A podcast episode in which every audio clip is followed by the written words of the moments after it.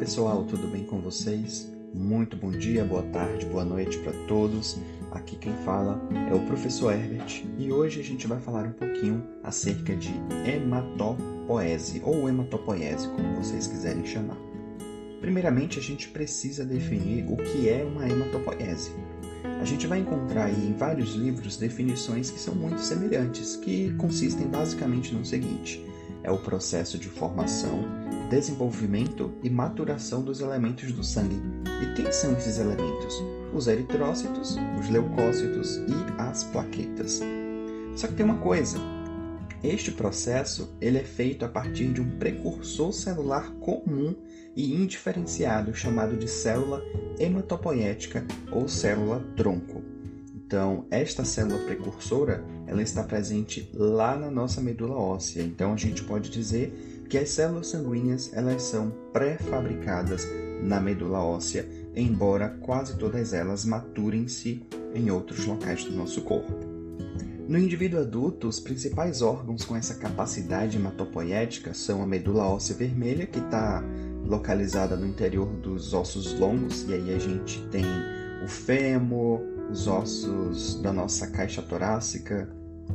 A gente tem também outros órgãos como o baço e o fígado, que é, na nossa infância eles estão muito mais ativos, principalmente no nosso desenvolvimento fetal, mas que na idade adulta eles cessam a produção de células hematopoéticas, podendo, claro, é, serem ativados devido a algum problema que pode acontecer.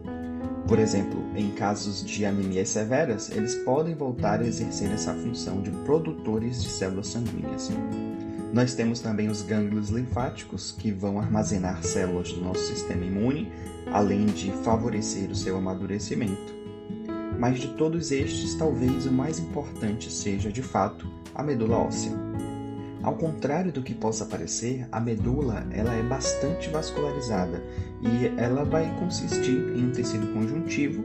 Dentro desse tecido conjuntivo, nós vamos ter células livres das quais as mais primitivas vão ser chamadas de células-tronco ou células matrizes.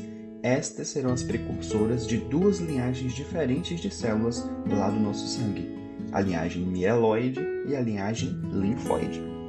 A mieloide vai incluir aí os eritrócitos, vários tipos de leucócitos e também as plaquetas.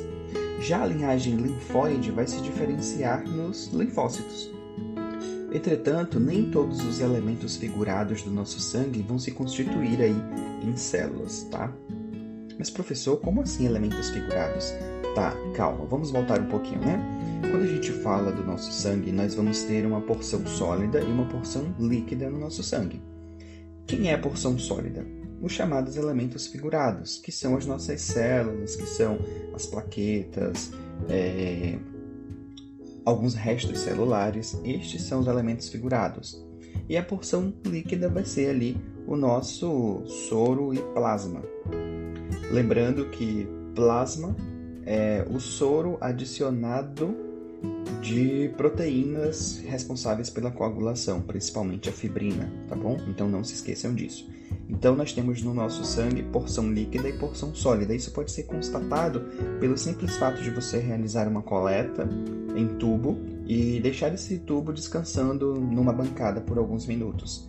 É, num curto período de tempo, você percebe que o sangue ele sofre uma decantação e você vê a fração sólida mais densa indo para o fundo do tubo e o plasma ficando na região superior, numa interface próxima com a atmosfera, por conta da diferença de densidade. Nesses elementos figurados, nós vamos encontrar, por exemplo, as hemácias ou os eritrócitos, como vocês quiserem chamar aí. É, vocês ainda podem encontrar esses eritrócitos com o nome de glóbulos vermelhos. Essas vão ser as únicas células anucleadas presentes no nosso sangue. Isso porque, na medida em que o precursor eritroide amadurece, você tem a perda do núcleo. Essa célula vai ter uma alta capacidade de transportar gases, vai ser responsável aí pelas trocas de oxigênio e gás carbônico realizadas constantemente na nossa corrente sanguínea, possui um aspecto discoide com um caráter bicôncavo, por conta da sua depressão na região mediana ou central da célula. Nós vamos ter também os leucócitos ou glóbulos brancos, Esses leucócitos vão se diferenciar aí em vários outros tipos. Nós vamos ter, por exemplo, os granulócitos, representados pelos neutrófilos, eosinófilos e basófilos. Vamos ter os linfócitos e os monócitos. Além disso, teremos os fragmentos celulares lá das células conhecidas como megacariócitos, que são as plaquetas ou trombócitos.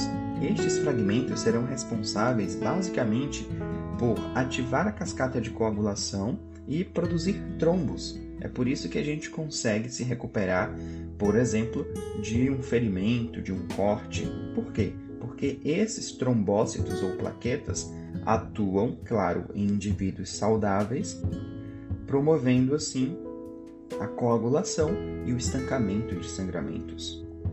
Então veja, a verdade é que o nosso sangue ele tem uma homeostasia muito sensível que precisa ser mantida para que nós tenhamos saúde. Alterações bruscas, por exemplo, no pH ou na temperatura do sangue podem interferir dramaticamente na fisiologia do restante do nosso corpo. Então eu gostaria de convidá-los no momento a investigar um pouquinho mais acerca da hematopoese e a sua importância para o corpo humano, tá certo?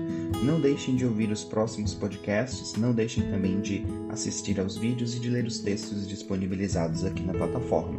A gente se vê por aí. Tchau, tchau.